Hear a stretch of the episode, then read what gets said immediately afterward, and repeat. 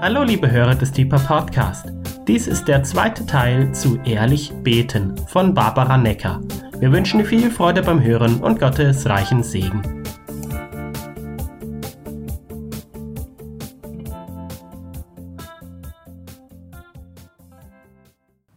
Hallo und herzlich willkommen zum zweiten Teil von Ehrlich Beten, einer Lehre im Rahmen von Deeper, Gebetshaus Freiburg. Fortsetzung von letzter Woche. Ehrlich beten. Ehrlichkeit kann etwas ziemlich Herausforderndes sein, auch Ehrlichkeit Menschen gegenüber. Ich beginne mit einer Geschichte, die ich gelesen habe in einem Buch. Das war äh, das Buch heißt äh, Let Your Life Speak von Parker Palmer. Vielleicht nicht so bekannt, aber vielleicht kennt der eine oder andere ihn. Und dieser Mann, Parker Palmer, der war so in einer Zeit in einem Leben, wo es eine Art Neuorientierung gab, wo er jobmäßig überlegt hat, bin ich in meiner Berufung, wie geht es weiter und so. Und in dieser Zeit bekam er ein Angebot, und zwar ein ziemlich verlockendes Angebot, nämlich er hätte so der Vorsitzende einer kleinen Bildungseinrichtung werden können. Und er hat schon gemerkt, das zieht ihn an, dieses Angebot. Er hätte den Job wirklich ziemlich sicher bekommen können. Aber er wollte einen ordentlichen Entscheidungsprozess machen und so hat er ein paar Freunde gebeten, ihm dabei zu helfen, ihn zu unterstützen. Und sie haben sich getroffen, sie haben so drei Stunden oder so Zeit genommen und die Freunde hatten einfach die Aufgabe, ihm Fragen zu stellen. Also nicht gute Ratschläge geben, sondern Fragen stellen, die ihm helfen sollten, seine eigene innere Wahrheit zu erkennen. Und dann war er da, Parker hier, Freunde da. Sie stellen ihm Fragen und zuerst kamen so Dinge wie, äh, was ist deine Vision? Und er so als auch irgendwie visionärer Typ konnte ganz gut darauf antworten. Und dann kamen Fragen wie, was würdest du am Curriculum ändern? Er konnte auch ganz gut darauf antworten. Und so ging es weiter. Irgendwann kam die Frage, ja, was würde dir denn am meisten daran gefallen, Vorsitzender zu sein, Präses zu sein? Und er hat gemerkt, oh, mit dieser Frage, die klingt so harmlos, aber da geht es irgendwie vom Kopf ins Herz auf einmal. Er hat erstmal ordentlich nachgedacht und dann hat er so angefangen zu antworten. Hm, also mir würde nicht gefallen, dass ich mein Schreiben und Lehren aufgeben muss. Mir würde nicht gefallen, diese, dieser politische Aspekt, dass ich gar nicht weiß, wer meine Freunde sind und so weiter. Und die Person, die ihm die Frage gestellt hat, hat ihn unterbrochen und gesagt, Moment mal, die Frage doch, war doch, was würde dir denn daran gefallen? Du sagst immer, mir würde nicht gefallen. Er fing an weiterzureden. Mir würde nicht gefallen, dass ich auf meine Sommerferien verzichten muss. Mir würde nicht gefallen, immer mit Anzug und Schlips unterwegs sein zu müssen. Und die Person hat nochmal gesagt, du, die Frage ist, was würde dir denn gefallen? Und irgendwann äh, kam er zu dem Punkt, wo er so mit ganz dünner Stimme, ganz kleinlaut zugeben musste, also ich denke, was mir am meisten daran gefallen würde, wäre mein Bild in der Zeitung zu sehen und mit der Unterschrift Vorsitzender. Und es war ihm klar, dass diese Antwort furchtbar peinlich ist und dass das einfach zeigt, dass es da um sein Ego geht und nicht darum, wirklich eine weise Entscheidung zu treffen. Es war auch ganz peinliche Stille im Raum. Und irgendwann hat der Fragesteller diese Stille gebrochen und hat gesagt, du Parker, sag mal, kannst du nicht einen einfacheren Weg finden, dein Bild in die Zeitung zu bekommen. Und Ende der Geschichte, er hat dieses Jobangebot, wo er schon eigentlich ziemlich sicher war, er wird es annehmen, er hat es nicht angenommen. Und er sagt im Nachhinein, das war gut, es nicht zu tun, gut für mich und gut für diese Einrichtung, gut für andere Menschen. Eine Situation, in der Ehrlichkeit richtig peinlich war, in der jemand sich zuerst eigentlich selbst etwas vorgemacht hat und dann ehrlich wurde und gemerkt hat, was eigentlich in ihm drin so los ist. Und aber auch eine Situation, in der Ehrlichkeit gut war für die betreffende Person und auch für andere Menschen. Ehrlichkeit kann herausfordernd sein, aber Ehrlichkeit ist gut. Ich zitiere noch einmal den Vers, den ich auch letzte Woche zitiert habe aus Sprüche 16, Vers 13. Das Wohlgefallen des Königs finden gerechte Lippen, und wer aufrichtig redet, den liebt er. So möge unser König Jesus ähm, Wohlgefallen haben an dem, was aus unseren Lippen kommt, und möge er uns lieben, indem auch, dass wir aufrichtig reden, dass wir ehrlich zu ihm sind. Ich möchte in diesem zweiten Teil der Lehre einfach vier Tipps geben, vier Tipps zum ehrlichen Beten. Zum Teil gibt es ein bisschen Überschneidung auch mit Dingen, die ich letzte Woche schon angesprochen habe, aber ich glaube, das ist gar nicht schlimm. Und ja, der Tipp Nummer eins, erster Tipp fürs ehrliche Beten, mit Gott über die eigenen Schattenseiten sprechen. Moment mal, Schattenseiten, habe ich sowas? Äh, ich fürchte ja. Das ist nicht etwas, über das ich automatisch gerne mit anderen rede, nicht mit meinen Freunden, nicht mit meinen Feinden und auch nicht unbedingt mit Gott, ehrlich gesagt, weil ich habe es gerne, wenn ich gut dastehe und wenn Leute mich cool finden und auch so Gott gegenüber, wenn ich denke, ach Gott äh, ist ja richtig gut dran, dass er mich hat und ich mache es so toll. Aber doch, ich habe Schattenseiten und es ist gut, über diese Schattenseiten mit Gott zu sprechen, ehrlich zu sein ihm gegenüber. Es kann, was kann das sein? Zum Beispiel eine Sache Sünde, wenn ich einfach Dinge tue, getan habe, die richtig falsch sind, die nicht gut sind. Wir hatten es letzte Woche schon davon, dass das Verschweigen auch eine Art Unehrlichkeit sein kann. Ich denke an König David, der vieles gut gemacht hat, aber auch ziemlich versagt hat, zum Beispiel in dieser Situation mit Bathseba, wo er Ehebruch begangen hat. Ich denke daran, wie der Prophet Nathan zu David kam hinterher, wie er eine Art Gleichnis erzählt hat von einem Mann und einem Lamm und so weiter und ihm schließlich auf den Kopf zugesagt hat, du bist der Mann. Und David hat es nicht abgestritten, David hat seine Schuld erkannt, hat es zugegeben. Infolge davon hat er Psalm 51 geschrieben und betet darin, sei mir gnädig, Gott, nach deiner Gnade, tilge meine Vergehen nach der Größe deiner Barmherzigkeit, wasche mich völlig von meiner Schuld und reinige mich von meiner Sünde, denn ich erkenne meine Vergehen und meine Sünde ist stets vor mir.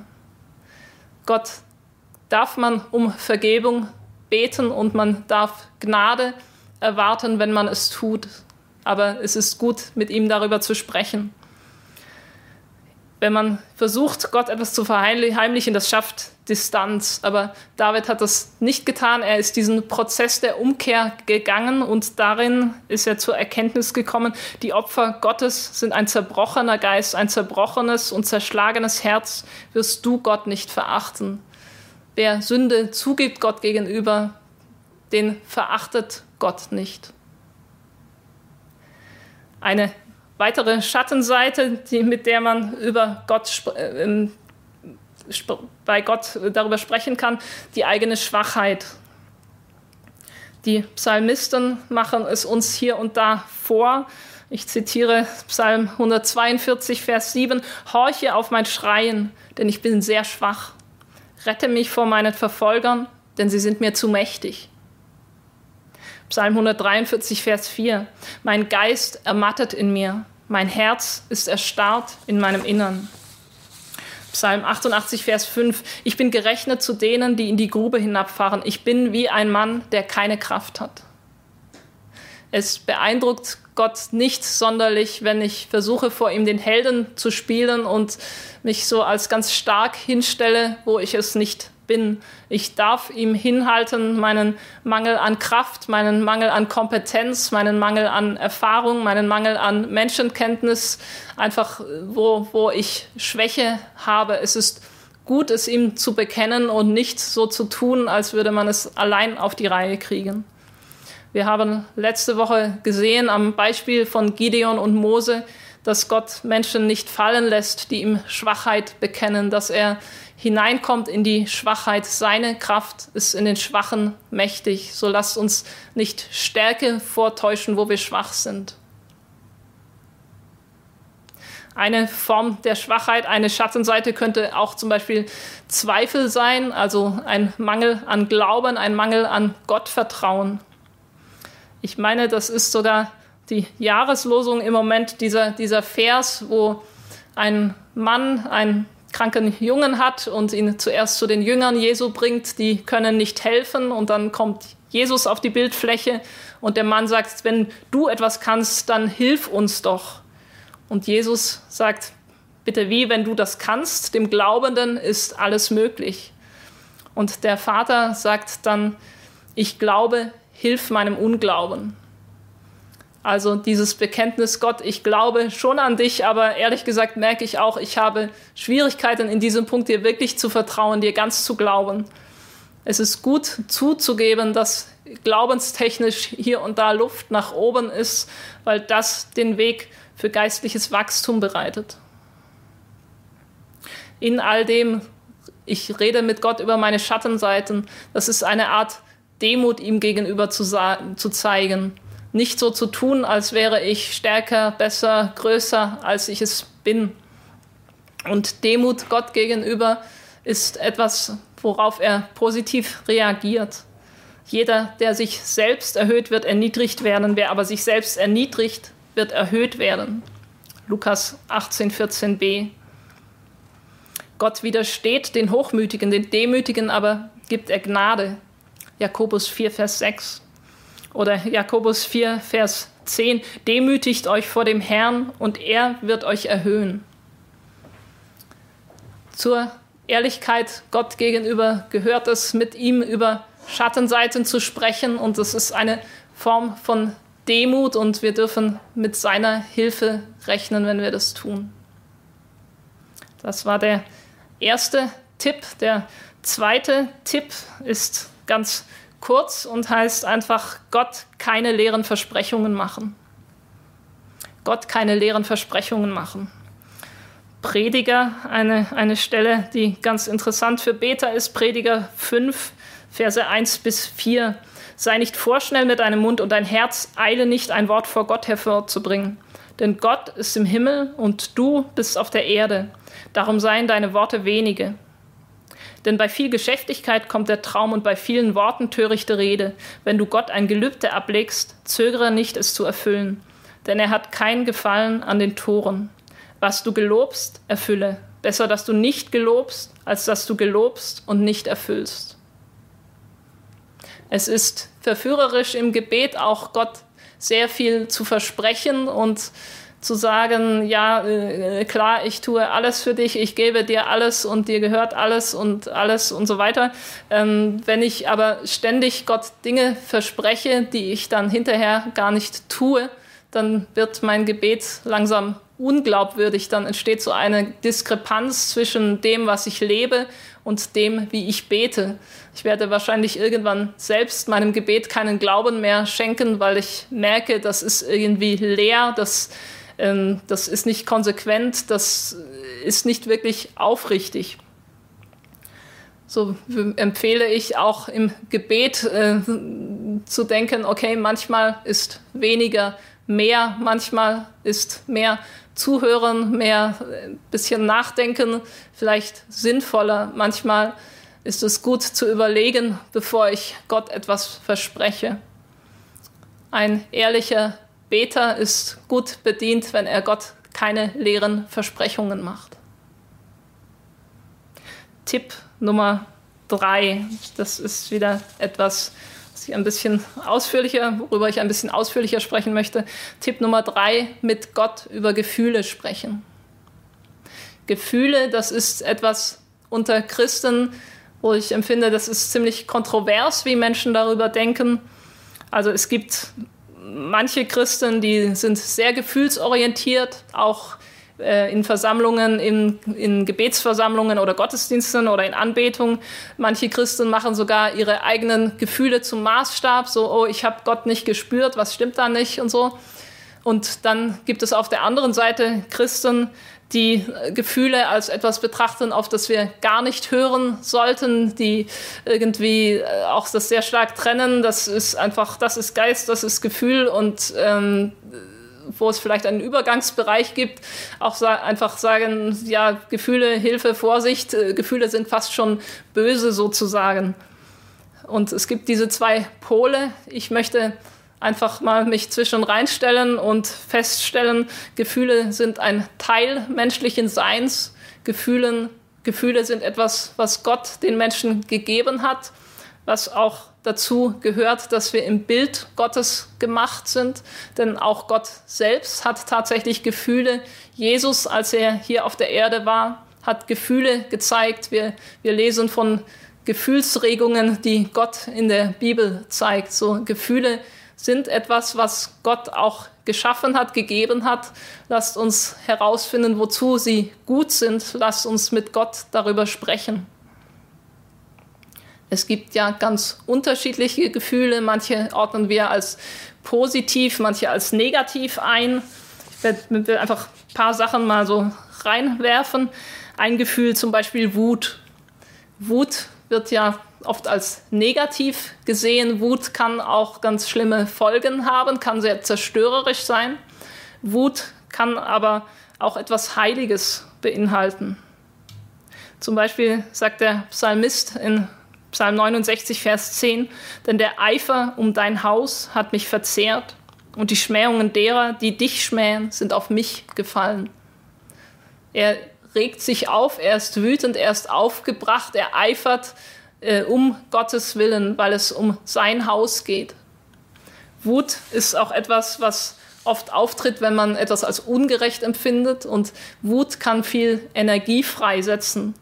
Vielleicht hast du schon mal auch so irgendwie eine extreme Situation äh, erlebt, wo etwas dich wahnsinnig provoziert hat und du hast gemerkt, du hast auf einmal Kräfte und Energie, die du sonst gar nicht hast. Das kann auch positiv sein. So äh, empfehle ich, es ist gut, mit Gott zu sprechen, wenn du wütend bist und vielleicht merkst du, dass eigentlich ähm, sogar deine Wut äh, etwas damit zu tun haben könnte, dass etwas nicht nach Gottes Sinn läuft. Vielleicht sagt dir Gott, okay, du hast Wut, jetzt kannst du Folgendes tun, du kannst die Sache anpacken, du kannst hier und hier irgendwie Einfluss nehmen. Probier mal aus, mit Gott zu sprechen, wenn du das nächste Mal wütend bist und schau mal, was dabei rauskommt. Eine weitere Sache, was mit Gefühlen zu tun hat, wir sehen viel in der Bibel, dass Klage geschieht. Klage. Wir so in der westlichen Welt sind nicht unbedingt so super im Klagen. In anderen Kulturen findet das mehr statt. Klage ist etwas, was hilfreich ist beim Verarbeiten von Verlust. Zum Beispiel, wenn jemand gestorben ist. Klage kann ein Ventil sein für Schmerz, für Trauer, für Angst. Und dadurch, dass auch so etwas irgendwie rauskommt aus mir, kann, kann Raum kommen für etwas Neues. Kann, es kann wie ein erster Schritt sein hinein in etwas Neues. Es kann helfen, dass ich nicht stecken bleibe in Enttäuschung, dass ich nicht so stagniere auf einem, mir geht es nicht richtig gut, mir geht es nicht richtig schlecht.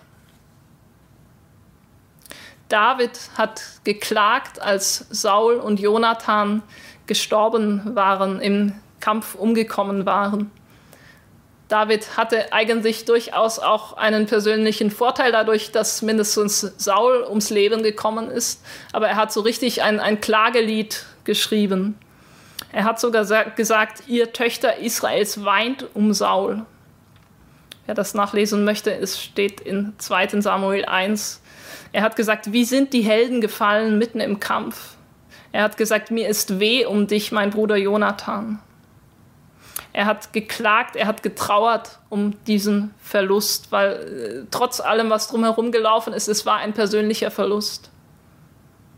Er hat diesen Verlust verarbeitet, indem er so als Musiker auch irgendwie ein, ein Lied, ein, ein Klagelied daraus geschrieben hat. Wenn du Musiker bist, vielleicht schreibe mal ein Klagelied. Jeremia, der sogar die Klagelieder geschrieben hat, die offiziell so in der Bibel so heißen, hat gesagt, Jeremia 8, ich lese mal ab Vers 21. Über dem Zusammenbruch der Tochter meines Volkes bin ich zerbrochen. Ich trauere, Entsetzen hat mich ergriffen. Ist denn kein Balsam in Gilead oder kein Arzt dort? Ja, warum ist die Genesung der Tochter meines Volkes ausgeblieben?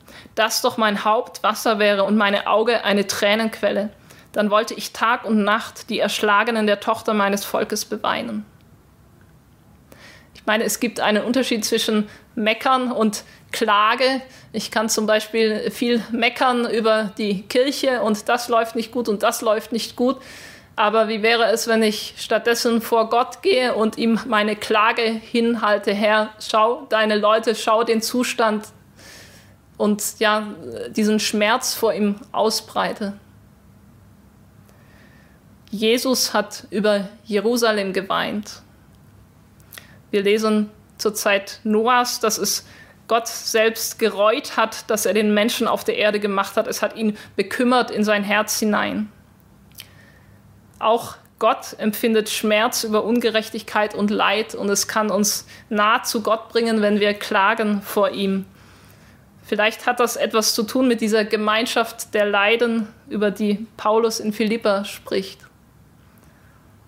So als ehrlicher Beter darfst du klagen vor Gott und wahrscheinlich ist das eine bessere Option, als mit deinen Freunden zu meckern über dies und jenes, was nicht gut ist auf der Welt. Ein ehrlicher Beter darf Gott seine Gefühle hinhalten. Das ist zum Beispiel auch mit Freude. Natürlich wissen wir, ein guter Christ freut sich ganz viel und alle Zeit. Ähm, es ist fair, nicht nur Frust und Schmerz mit Gott zu teilen, auch nicht nur zu ihm zu laufen, wenn es mir schlecht geht, sondern auch Freude mit ihm zu teilen. Und ich meine, es ist auch fair, dabei konkret zu werden, wirklich zu sagen, vielleicht am Ende des Tages nachzudenken und zu sagen, Gott, ich bin so dankbar, heute ist dieses passiert und du hast in jenem geholfen und so weiter. Manchmal habe ich den Eindruck, dass so die christliche Freude bei vielen recht oberflächlich ist und ähm, ja, es ist einfach so, so etwas ist, okay, äh, soll ich irgendwie haben, aber wenig konkret was ist, wenn du mal auch darüber nachdenkst, was, was bereitet mir denn gerade Freude an Gott und mit ihm auch darüber ins Gespräch kommst. Es kann auch in dieser Hinsicht mehr Tiefgang entstehen, wenn wir mit Gott über so etwas sprechen. Eine Bibelstelle, die ich auch sehr spannend finde, ist ähm, in Lukas 10. Da geht es darum, dass so die 70 von, Gott, äh, von Jesus ausgesandten Jünger zurückkommen und dann so haben wir einiges erlebt und sie kommen zurück und berichten und sagen, Herr, auch die Dämonen sind uns untertan in deinem Namen. Das muss richtig cool für die gewesen sein, zu erleben, okay, irgendwie auf einmal in Jesu Namen und die Dämonen sind ihnen untertan. Und erstaunlich die Antwort von, von Jesus in Lukas 10, Vers 20. Doch darüber freut euch nicht, dass euch die Geister untertan sind. Freut euch aber, dass eure Namen in den Himmeln angeschrieben sind. Oh, warum sollen sie sich denn nicht darüber freuen?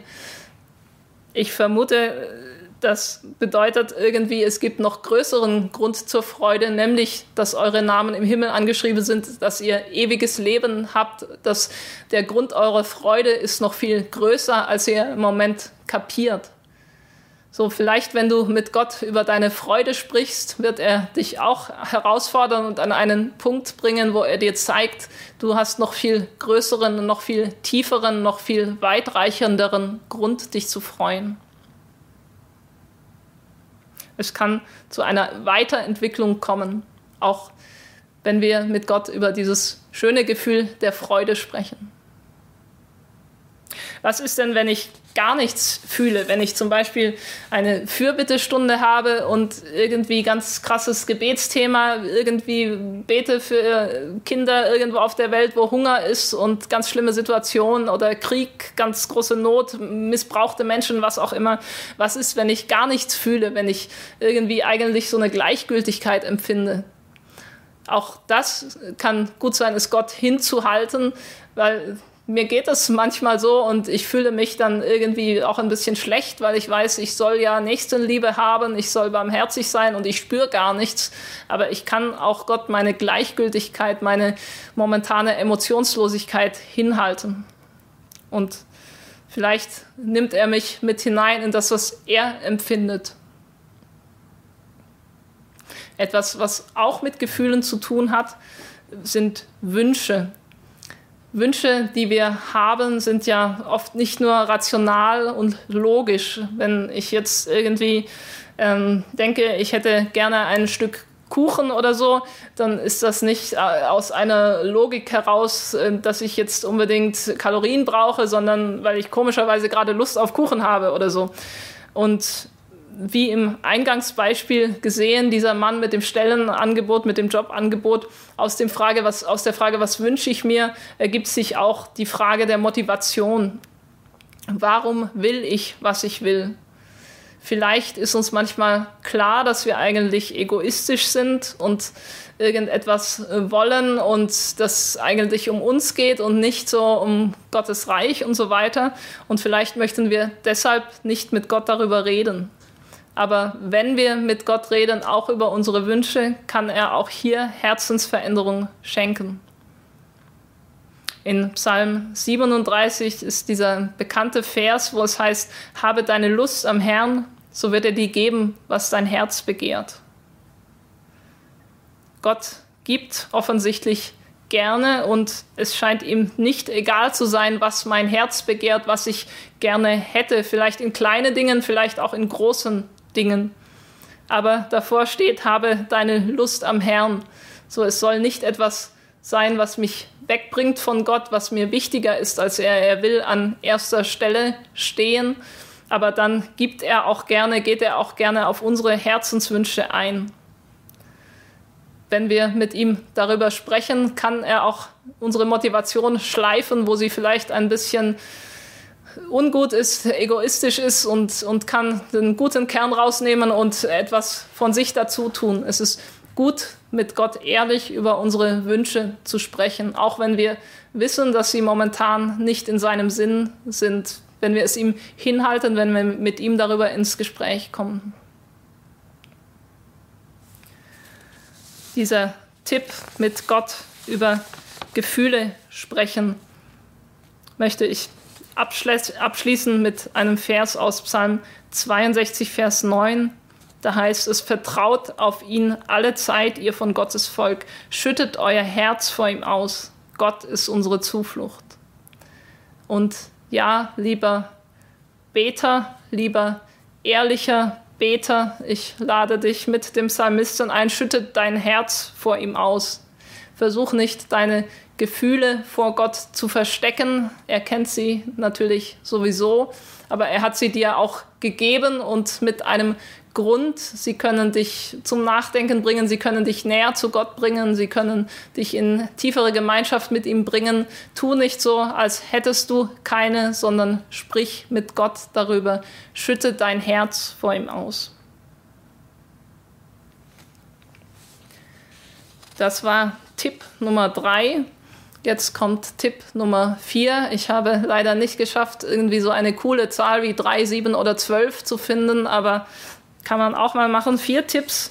Tipp Nummer vier für ehrliche Beter. Durch Prozesse gehen. Durch Prozesse gehen, ohne eine Abkürzung erzwingen zu wollen.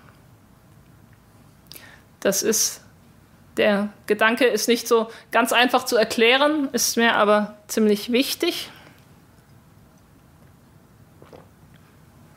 So wichtig, dass ich vorher Wasser trinke. Ich möchte, um das ein bisschen zu veranschaulichen, gerade den Psalm 13, der ist nicht arg lang, ganz vorlesen. Psalm 13. Bis wann, Herr, willst du für immer mich vergessen? Bis wann willst du dein Angesicht vor mir verbergen? Bis wann soll ich Sorgen hegen in meiner Seele, Kummer in meinem Herzen bei Tage? Bis wann soll sich mein Feind über mich erheben? Schau her, antworte mir, Herr, mein Gott, mach hell meine Augen, dass ich nicht zum Tod entschlafe. Dass mein Feind nicht sage, ich habe ihn überwältigt, meine Bedränger nicht jauchzen, wenn ich wanke. Ich aber, ich habe auf deine Gnade vertraut. Mein Herz soll jauchzen über deine Rettung. Ich will dem Herrn singen, denn er hat wohlgetan an mir. Wie groß ist doch der Unterschied zwischen dem Beginn und dem Ende des Psalms? Das ist von David und man kann sich fragen, war das wirklich dieselbe Person am Anfang und am Ende? Hatte der David irgendwie extreme Stimmungsschwankungen oder was war denn da los mit ihm? Am Anfang hier ist so die Rede, du hast mich vergessen, ich sorge, Kummer und so weiter und mein Feind und Hilfe. Und am Ende kommen Wörter wie ich auf deine Gnade vertraut und das Herz jauchzt und Rettung und Singen und der Herr hat wohlgetan an mir. Ich glaube nicht, dass David einfach äh, komisch war. Ich denke, er ist durch einen Prozess gegangen in seinem Gebet.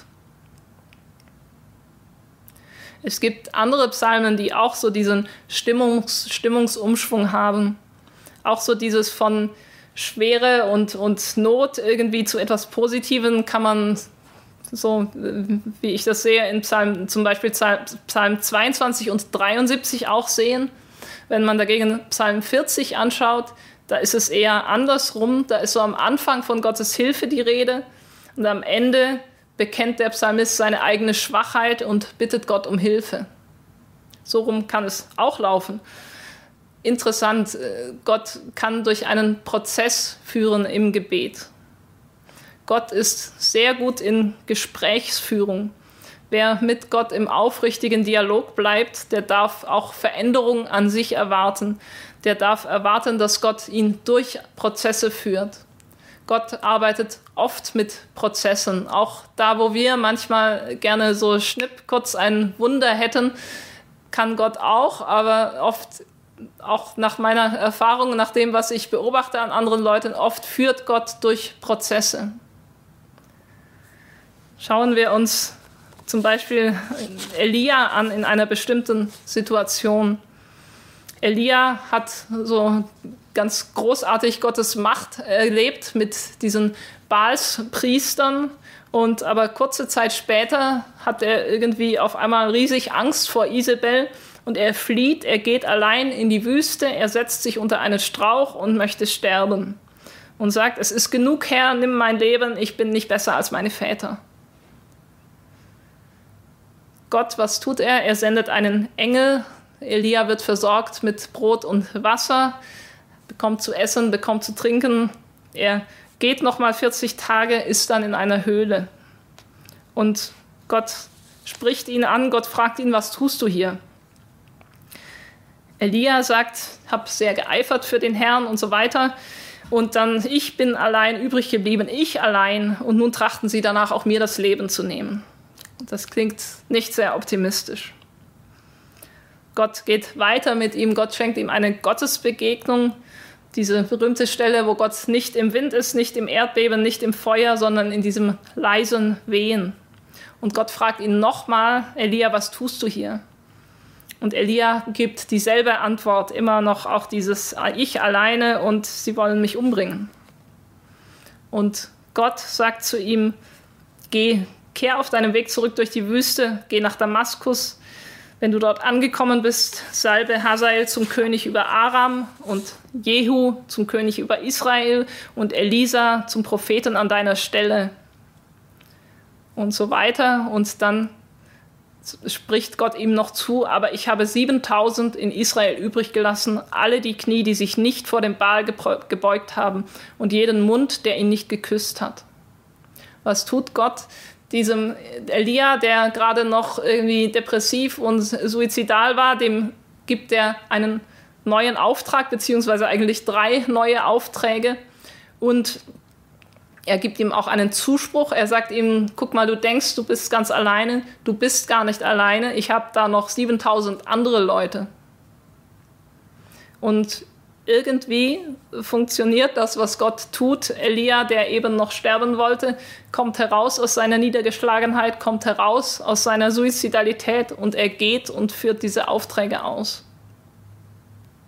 Gott hat Elia durch einen Prozess geführt. Gott führt mich durch Prozesse. Gott führt dich durch Prozesse.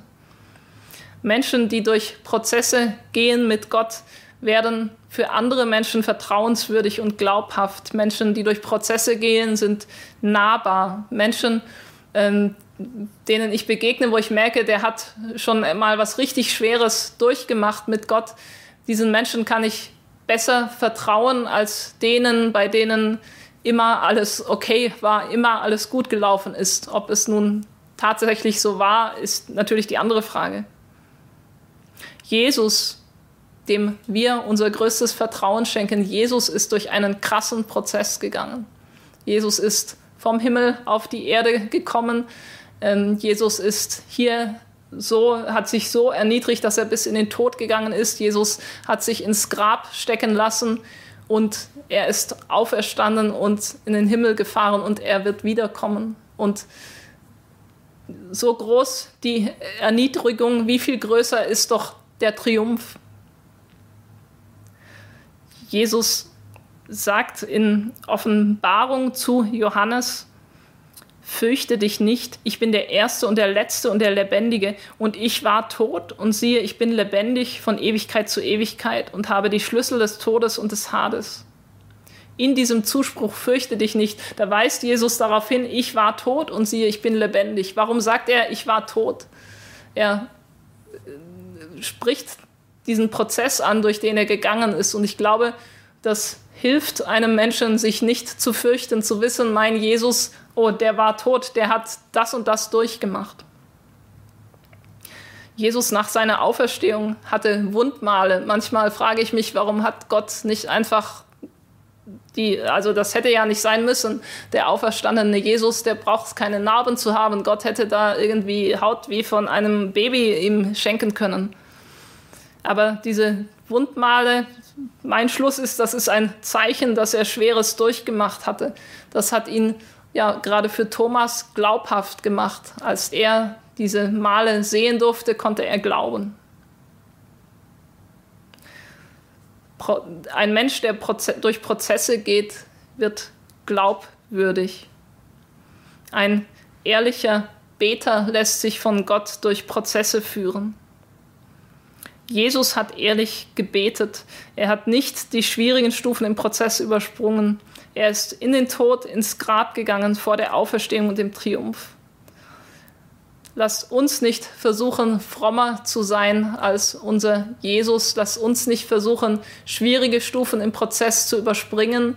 Immer nur Halleluja, Gott ist gut und alles ist super zu sagen. Lasst uns erlauben, dass Gott uns an der Hand nimmt und durch Prozesse führt. Ein Vers, den ich sehr liebe, ist Sprüche 4, Vers 18, wo auch ein Prozess beschrieben wird. Aber der Pfad des Gerechten, aber der Pfad der Gerechten ist wie das glänzende Morgenlicht. Heller und heller strahlt es bis zur Tageshöhe. Heller und heller wird es, wenn ein Gerechter sich von Gott so durch das Leben führen lässt und mit ihm durch Prozesse geht. So versuche nicht die Abkürzung zu nehmen, auch in deinem Gebet. Fang beim Status quo an und lass dich von Gott hinführen, wo er dich hinführen will. Sei es in mehr Zerbrochenheit, sei es in mehr Freude, aber wir dürfen dieses Vertrauen haben, dass es grundsätzlich heller und heller wird auf unserem Weg, wenn wir mit Gott leben, ihm vertrauen und ja, ehrlich sind in der Beziehung mit ihm. So, das war der vierte Tipp für ehrliche Beter. Prozesse, durch Prozesse gehen, Prozesse nicht verkürzen. Ich möchte diese zweiteilige Lehre schließen, noch mit dem Beispiel eines ehrlichen Beters in der Bibel, der mich sehr beeindruckt. Eines ehrlichen Beters, der durch einen schmerzhaften Prozess gegangen ist und das Wohlgefallen Gottes erlangt hat und das ist unser Bruder Hiob. Hiob, das wissen wir, der hat ganz großes Leid erfahren und Hiob hat Gott seine Schwachheit hingehalten. Hiob hat ausgiebig geklagt, kapitelweise. Hiob hat sein Herz bei Gott ausgeschüttet. Hiob ist durch einen Prozess gegangen, in dem er Gott besser kennengelernt hat. Er konnte am Ende sagen, ich hatte vom Hörensagen von dir gehört, aber jetzt habe ich dich gesehen. Er hatte viel mehr Tiefe mit Gott am Ende des Buches. Und seine Freunde, Eliphas, Bildad und Zophar, die haben ihn dafür getadelt, wie er drauf war, wie er, sehr er geklagt hat, wie auch ja diese, diese krassen Formulierungen, die er auch Gott an den Kopf geworfen hat.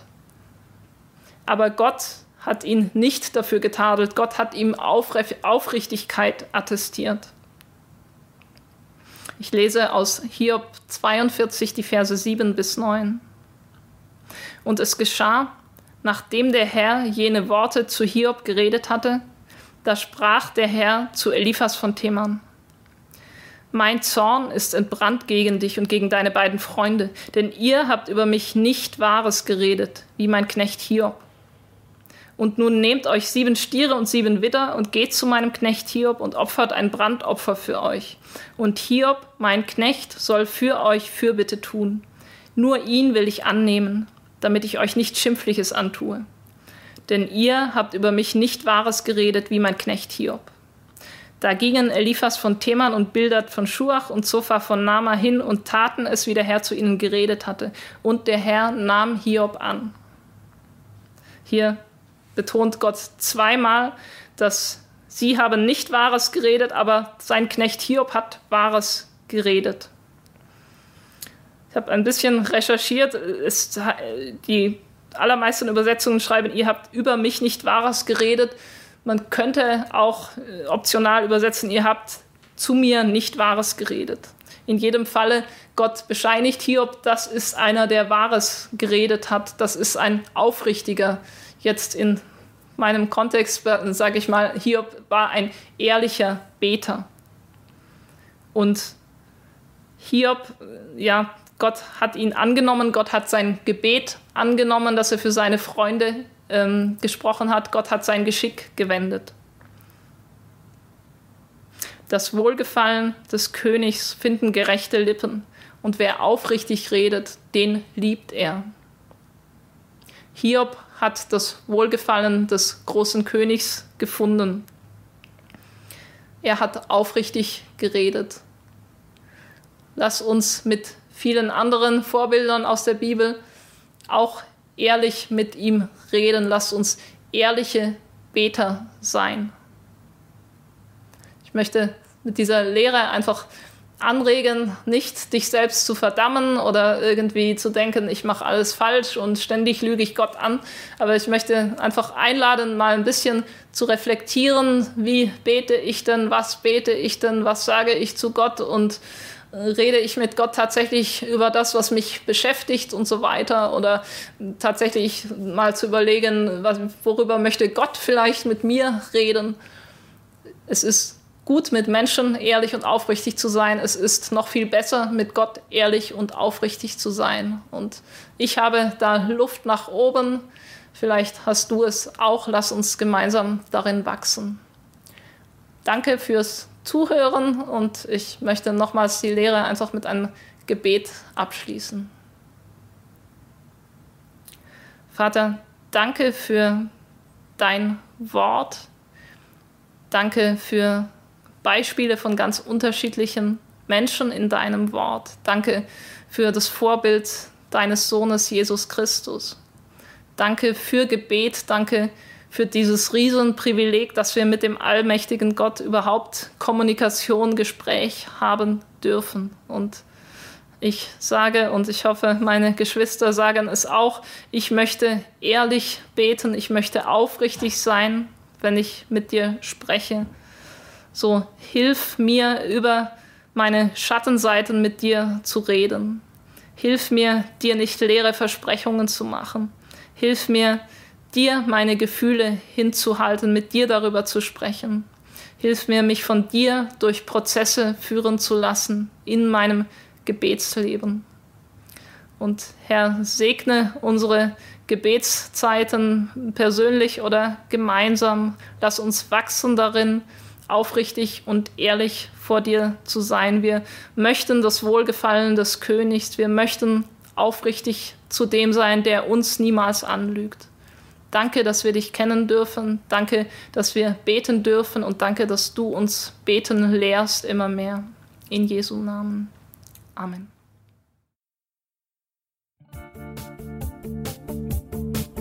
Liebe Hörer, wenn Sie noch weitere Abende aus unserer Deeper-Serie mit und nacherleben möchten, besuchen Sie uns einfach auf unserer Webseite www.gebetshaus-freiburg.de.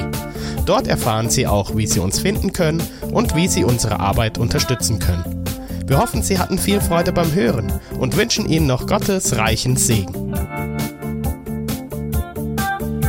Ich reise, ich bin auf der Reise, mit dir auf der Reise